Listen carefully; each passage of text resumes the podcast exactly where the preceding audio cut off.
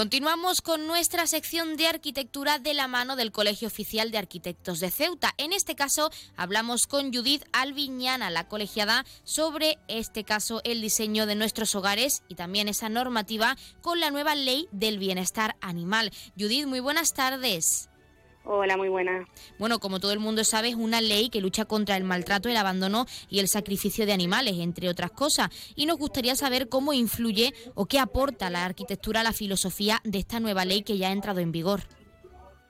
Sí, claro, verás, al final esta ley también habla sobre el, confort y el bienestar animal y es en esa, sobre todo en ese último apartado, en, en la habitabilidad, en el que, por ejemplo, el arquitecto eh, hace un papel significativo, porque muchas veces asocia el diseño animales con, con no con diseño, sino con suciedad, con falta de cuidado, desorden, y sin embargo, si desde la arquitectura, desde un proyecto, estos condicionantes se plantean, pues se puede llegar a una solución óptima en donde una casa de últimas prestaciones, pues bueno, tenga todas las comunidades y necesidades para también eh, los requerimientos que tienen nuestros nuestros animales, ¿no? nuestras nuevas mascotas.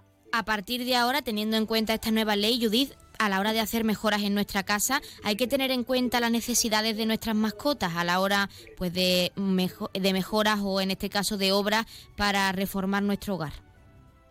Eh, indudablemente yo te diría que sí. Al final, cuando tú adoptas un animal, tú adquieres un compromiso con él y vas a convivir y vas a habitar en tu vivienda con él por 10, 15 o incluso 20 años. Cada vez, igual que nosotros, pues ellos su, sus condicionantes son mejores y al final pues viven más tiempo. Entonces, mm, son, ya forma parte de nuestra comunidad, de nuestra forma de vivir. Y si tenemos en cuenta esas necesidades, esos problemas o esos condicionantes a nuestra forma de convivir con ellos eh, desde la arquitectura, podemos darles una, una, una respuesta. Al final, cada vez que yo, por ejemplo, profesionalmente, que cada vez que viene alguien que quiere reformar su vivienda o incluso un local, eh, la palabra de, oye, ¿tenéis mascotas? Eh, se tiene que preguntar porque afecta muchísimo el convivir con, con una persona más. No es, lo, no es, lo, mismo proyectar una casa para dos que para un soltero que para alguien que tiene mascota. Entonces, todos esos condicionantes hay que tenerlos en cuenta.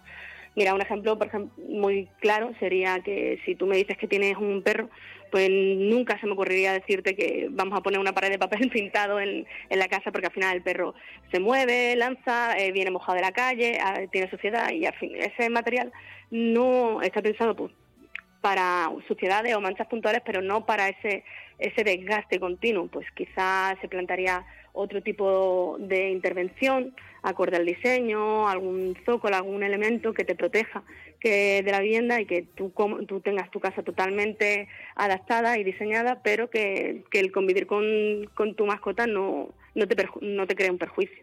¿Y hay tips o trucos en el diseño que puedan favorecer la vida con nuestras mascotas en nuestro día a día y en nuestro hogar? Desde luego que sí, y además cada vez más hemos pasado un estilo de, vida, de convivencia en el que el animal, el animal antiguamente estaba fuera de la casa, eh, el gato entraba y salía de forma independiente, el perro siempre estaba fuera, en la casa de los jardines, y ahora es todo lo contrario. Aproximadamente el 70, más del 70% de las personas tienen mascota y conviven con ella dentro de su casa, por lo cual esta necesidad de demanda crea que cada vez tengamos soluciones más dispares, más, ingeniosas y más variedad de ellas, desde eh, mosquiteras con ventanas con mosquiteras integradas, a dentro del, frente de cocina, pues igual que el gavetero o el cajonero eh, de la fruta, pues el comedero del gato o del perro integrado para que tú no le des un golpe. Y tú, por ejemplo, si vas a, hoy en día a cualquier tienda de muebles o tienda de construcción, siempre hay una sección de mascotas. Eh, al final esta necesidad que tenemos como comunidad eh, se ve reflejada en nuestro día a día. Otro asunto bastante importante, Judith, es nuestro espacio urbano, nuestro espacio en la calle, en las ciudades concretamente. También hay que tener en cuenta nuestros animales con esta nueva ley. Sí, y desde luego va a ser una demanda cada vez más, más eh, necesaria, porque al final ahora los, los animales forman parte de nuestra comunidad y, hay que responder a, esas necesidades. Eh, si te fijas, esto sido muy sonoro estos días, ¿no? Desde que salió la ley, es que ya no puedo dejar a, mi perro atado a la farola porque me multan.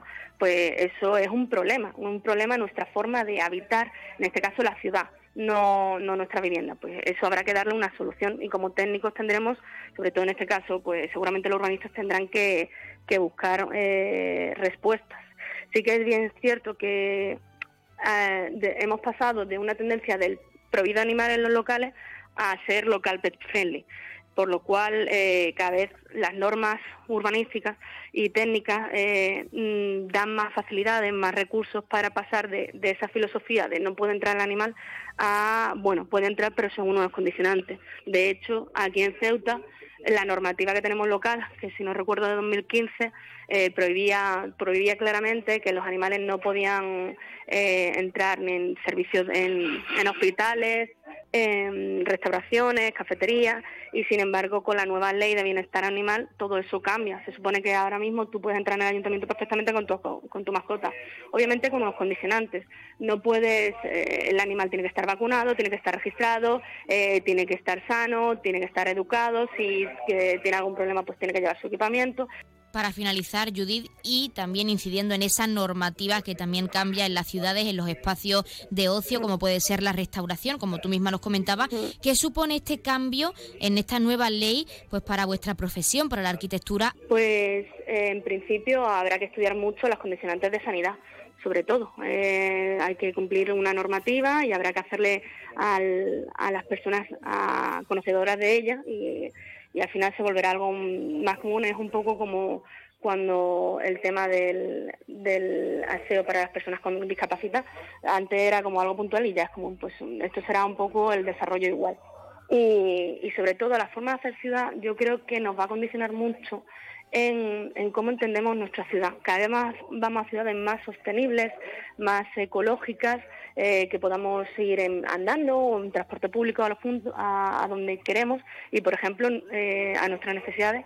Y una principal en el día a día ahora mismo de las personas son las mascotas. Si yo tengo una mascota, yo prefiero sacar la mascota en un parque que tenga a menos de 10, 10 minutos en mi casa que sacarlo justamente debajo de la calle porque no tengo ningún sitio. Entonces, igual que hemos descongestionado los centros urbanos de los vehículos y hemos hecho ciudades más más limpia, pues el tema del perro se tendrá que tratar a nivel ciudad. Buscar espacios verdes, eh, donde ellos puedan pasear, estar libres, tú estés cómodo y no crees un percance, e intentar evitar el tema del orín en la ciudad. Eso es un problema que se está notando muchísimo, sobre todo eh, a, nivel nacional, ¿no? Fíjate en Ceuta, siempre hay orines, hay manchas, por eso hay que buscarle una, una solución técnica eh, desde la propia diseño de ciudad y en los locales lo mismo, pues habrá que buscar que sean de la zona donde estén los perros, cumplir la normativa, que sean espacios de fácil limpieza, que sean agradables, que sean de confort y de calidad del animal. Eh, las colonias de gatos, que por ejemplo un papel súper importante que vamos a tener ahora serán los centros sanitarios y las, eh, las protectoras de animales porque eso habrá que cuidarlo mucho, habrá que estudiarlo, eh, serán puntos en clave de, la forma de convivir eh, con los animales en las ciudades, formarán eh, como un nexo pues Judith Alviñana, nosotros nos quedamos con eso, con esa normativa que modifica tanto nuestro hogar como nuestra ciudad y agradecer la participación en nuestra sección de arquitectura y en nuestro programa, pues para hablarnos de este tema tan interesante y de cómo afecta de forma positiva y negativa también a vuestra profesión, a la arquitectura. Muchísimas gracias. A ti.